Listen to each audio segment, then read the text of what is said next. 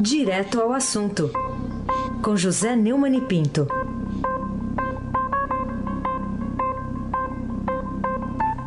Falar com um cara que é como eu aqui, como nós aqui, da plebe, né? Neumann, bom dia. Bom dia, Heisen Abac, bom dia, um craque. Bom dia, Camila Tulinski, bom dia, Almirante Nelson Volta. Oi! Bom dia, Marci Biasi. Bom dia, família. Bom fim. Emanuel, Alice Isadora.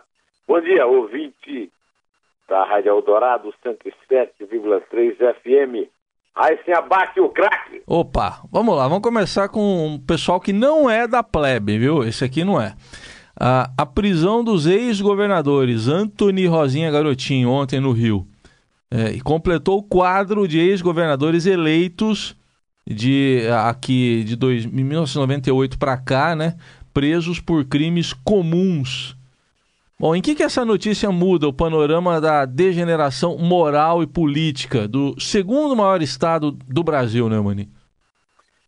Heisen, o empresário André Luiz da Silva Rodrigues, o delator, né, informou ao Ministério Público Eleitoral, esse é um, é um processo da justiça eleitoral, compra de votos, que a empresa dele, a Ocean Link Solutions Limitada, realizou um contrato simulado com a JBS para viabilizar uma doação de 3 milhões de reais para a campanha do ex-governador do Rio, Antônio Garotinho. O Rodrigues procurou a Polícia Federal para fazer a delação e ela embasou a prisão de Garotinho, Rosinha e mais sete acusados de cumplicidade ontem. O André Luiz da Silva Rodrigues informou ao Ministério Público Eleitoral que a suposta organização criminosa do ex-governador do Rio, Antônio Garotinho, usava armas para intimidar e viabilizar o esquema de dinheiro ilícito para a campanha.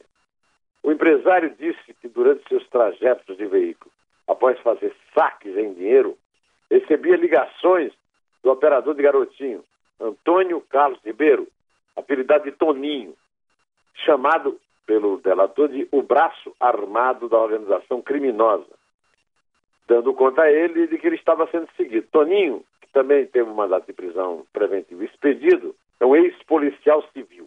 Segundo o delator, em seu depoimento, Toninho fazia questão de mostrar que estava armado.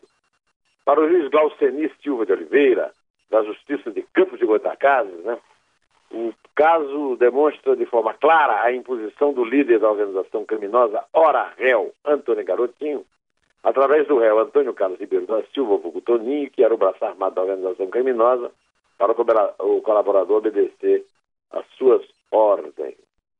É com isso, meu amigo Abac, todos os ex-governadores eleitos no século XX no Rio e vivos estão presos. Antônio Rosa Garotinho, Rosinha Garotinho, Rosângela, né? Sérgio Cabral. Aliás, o Sérgio Cabral e o, e o Antônio Garotinho. Sérgio Cabral é, é fruto do, do, Marcelo Alencar, já morreu. Mas é, teve uma aliança com o Garotinho quando o Garotinho era governador e ele assumiu a presidência da Assembleia. Agora são inimigos e o Garotinho está morrendo de medo de encontrar com a turma lá no, no banho de em Benfica, porque acha que vai. O Garotinho vive chorando, se eu não me engano, e agora está com essa.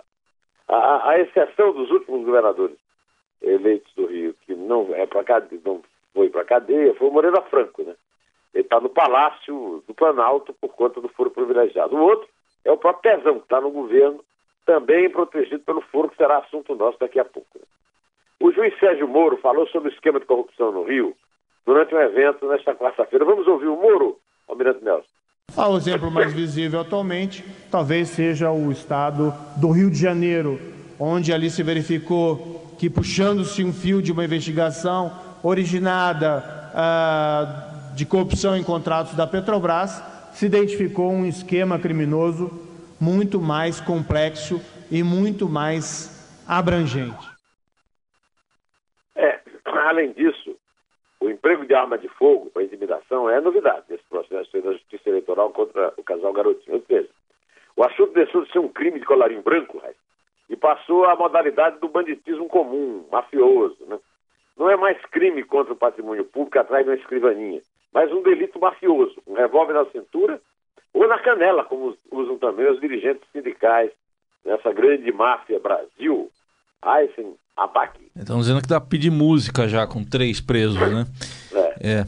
O Neumann, depois que a Procuradora-Geral da República, Raquel Dodge, definiu o Rio de Janeiro como território sem lei, que a gente falou ontem disso, o relator da Lava Jato no STF, o ministro Edson Fachin, mandou para o plenário do Supremo a ação que ela, Raquel Dodge, apresentou contra a Assembleia Legislativa do Rio, que desautorizou a justiça e mandou soltar o trio, o trio Parada Dura lá da cadeia na semana passada, na sexta-feira. Agora estão presos de novo, né?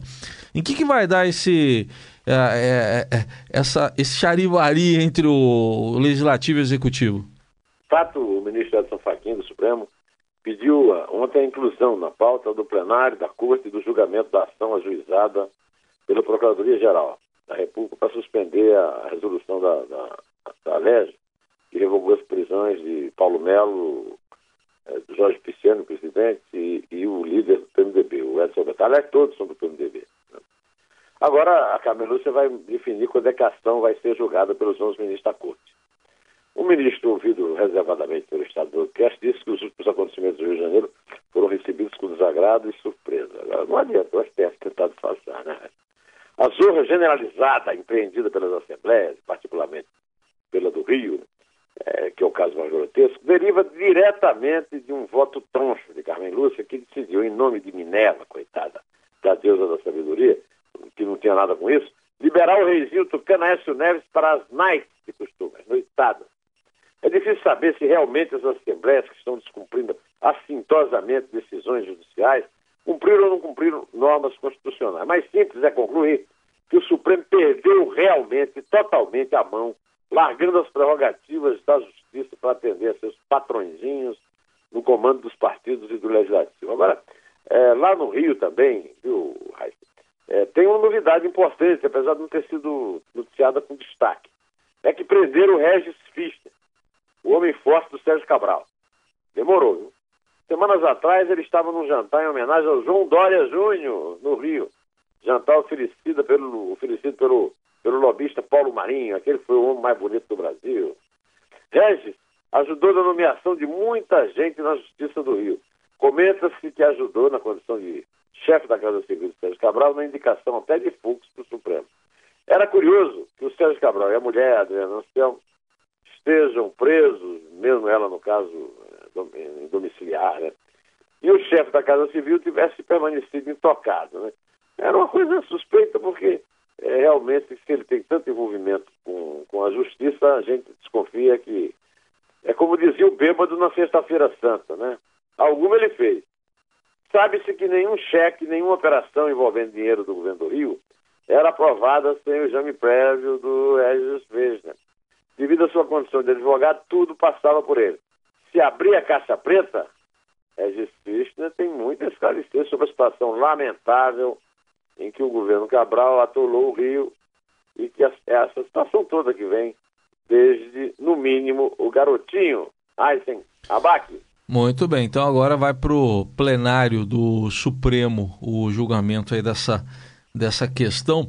O, o Neumann, o, a CCJ da Câmara se antecipou, o STF aprovou a PEC que acaba com o, o tal do foro privilegiado. O relator do tema lá na Câmara dos Deputados, é o deputado Efraim Filho, conduziu a vitória do projeto, já aprovado pelo Senado, lá na CCJ agora, Comissão de Constituição e Justiça, ontem.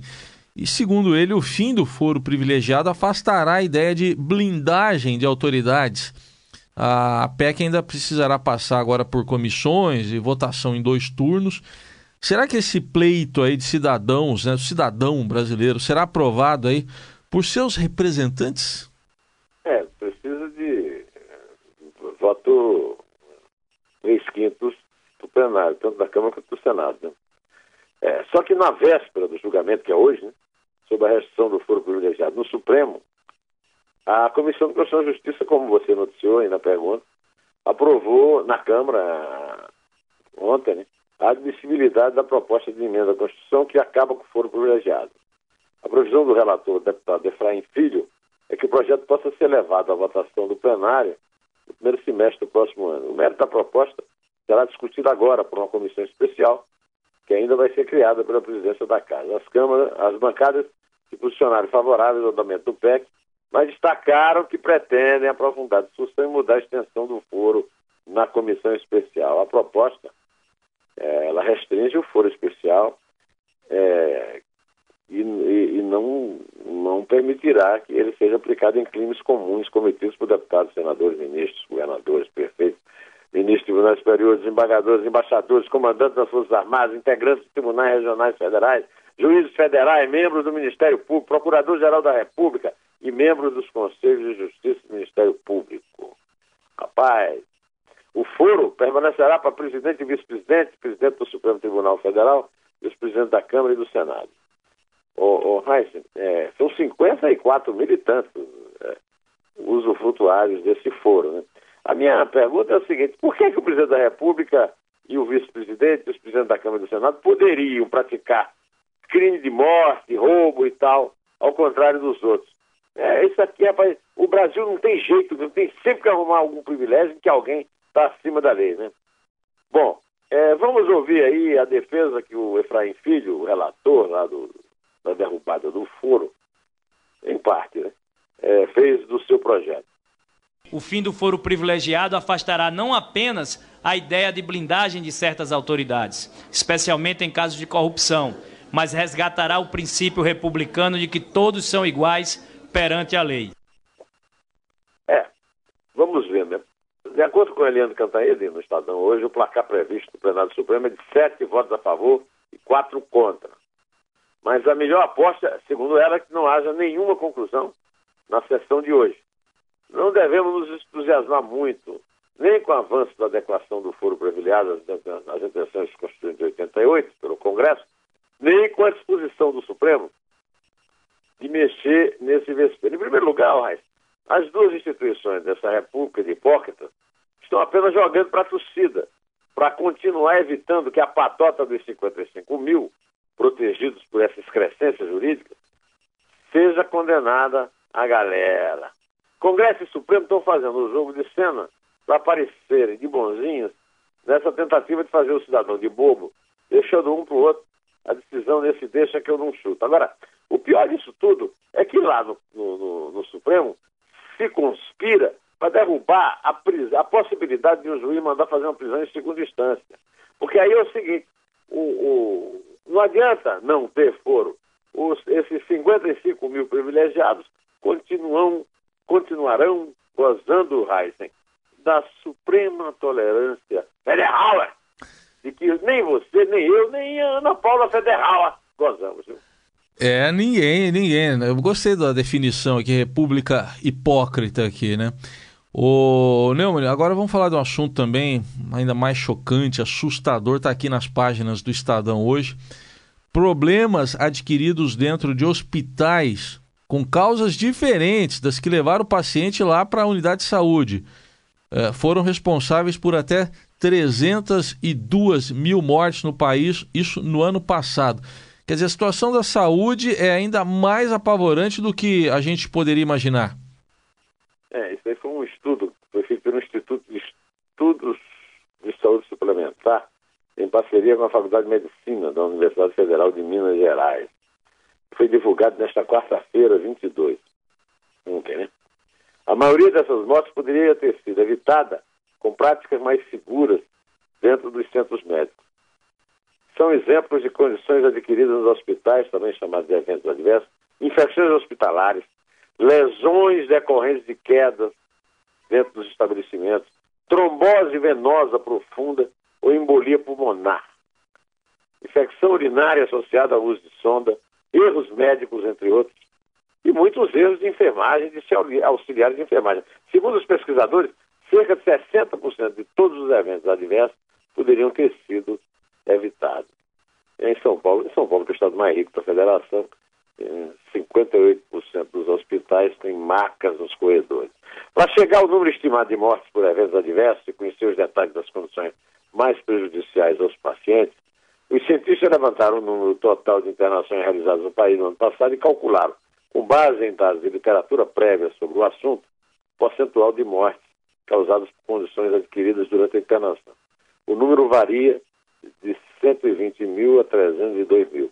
Para efeito de comparação, o câncer mata por ano 209 mil brasileiros. Ou seja, a coisa é grave. O estudo também, desculpa, avaliou 240 mil prontuários de pacientes hospitalizados entre 2016 e 2017, descobriu que 7,2% deles desenvolveram algum tipo de problema durante o período em que ficaram internados.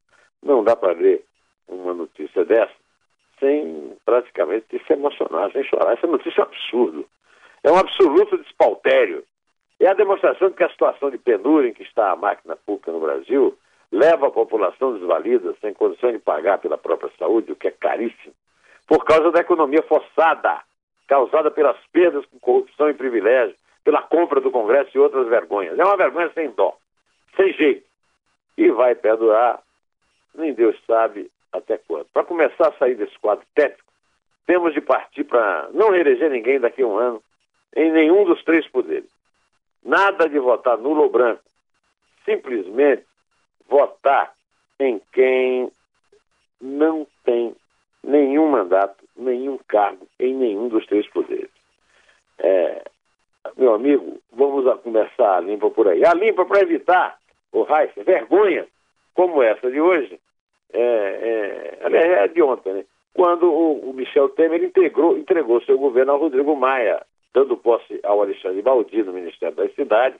O cara saiu do partido, Podemos, foi para outro para poder ir, mas na verdade ele é primo de Elzinho Moco, o marqueteiro do Temer, homem de confiança do Rodrigo Maia, e foi indicado pelo Rodrigo Maia é, que era apontado como uma pessoa incapaz de assumir a presidência, por isso o Temer foi ficando, e agora está assumindo parte do poder. Né?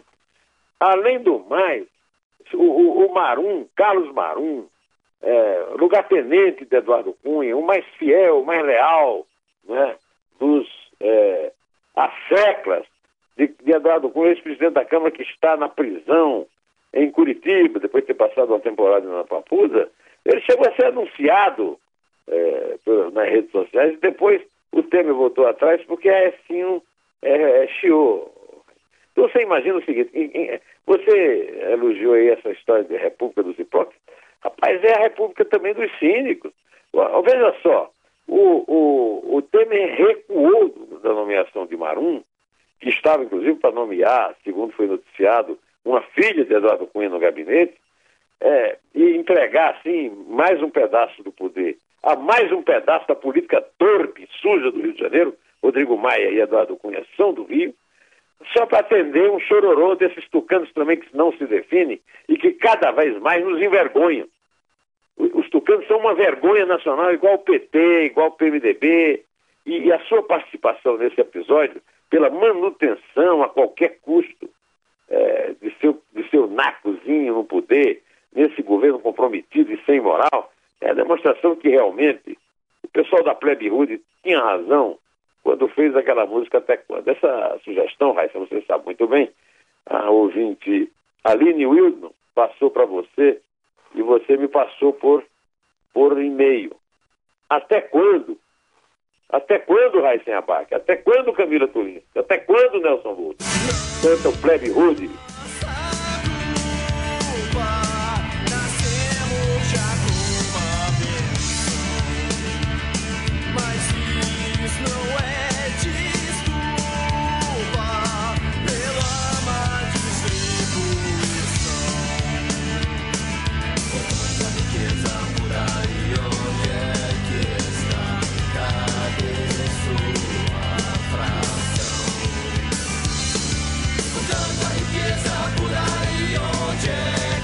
Você que está me ouvindo aí, hum. você faça como a Lindy Wilson.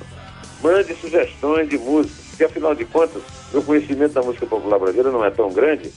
E mesmo que seja razoável, não se compara com a capacidade de repetir os mesmos crimes que tem a nossa horda goza de foro privilegiado. Ela não é? Eisenbach. Assina embaixo, pode fazer como a Aline aqui, mandar pra, pra gente aqui e a gente encaminha pro Neumann e a gente toca aqui essas músicas que todas elas têm muito a ver, né, com o nosso dia a dia, como essa que a gente está ouvindo aí. Até quando esperar aí do, do a Plebe Rude, né, cantando? Ô, ô, ô, é bom lembrar, né? Diga. Que você sempre lembrou aqui, o Raíssa é o craque, né? É. E ele sempre lembrou aqui, é que ele é Raíssa Abac, rima, rima de craque também é craque. Ele sempre lembrou aqui que essas músicas parecem ter sido feitas nesta madrugada. É, atuais, né? Todas atuais aqui. Então vamos deixar de atualidades e vamos voltar às notícias, Eu sei. eh, nos despedindo dos nossos Ah. ouvintes da Rádio Eldorado FM, contando Vamos, vamos de contar. três para cá. Va- Mas antes de você se despedir, eu vou dizer, eu já vou adiantar a música que eu acho que você quer ouvir nessa madrugada próxima. É assim: Uma vez Flamengo, ah, sempre Flamengo. É essa, Essa que você quer eu ouvir. sempre ouço, porque É, né? o Flamengo, é, o- essas diretorias lamentáveis com diretores presos passam, mas o Flamengo fica. Fica no meu coração. Claro. Veio do meu pai, herança boa. É isso aí, Aí, herança Abaca, boa. Assim como você torce pelo seu glorioso Verdão, É atual campeão brasileiro. Mas hoje vocês ganham, vocês vão enfrentar um time júnior, né? Não, o time é bom, rapaz. O time é melhor do que o Flamengo. Ah, é? Hoje nós Mas não é um time júnior? futebol que também tem nos faltado. Mas não é um time júnior o adversário de hoje? É o nome do. Ah, do- bom. Aliás, Júnior, é bom lembrar, Ah. é o nome de um paraibano que honrou muito a Sim. camisa do Flamengo, chegando a, a ser um grande craque do, do- time que foi É, campeão. o o Leo Vigil do Júnior, né? Léo Vigílio Júnior. É, grande craque. Vamos lá. É três, É dois. é um. Em pé.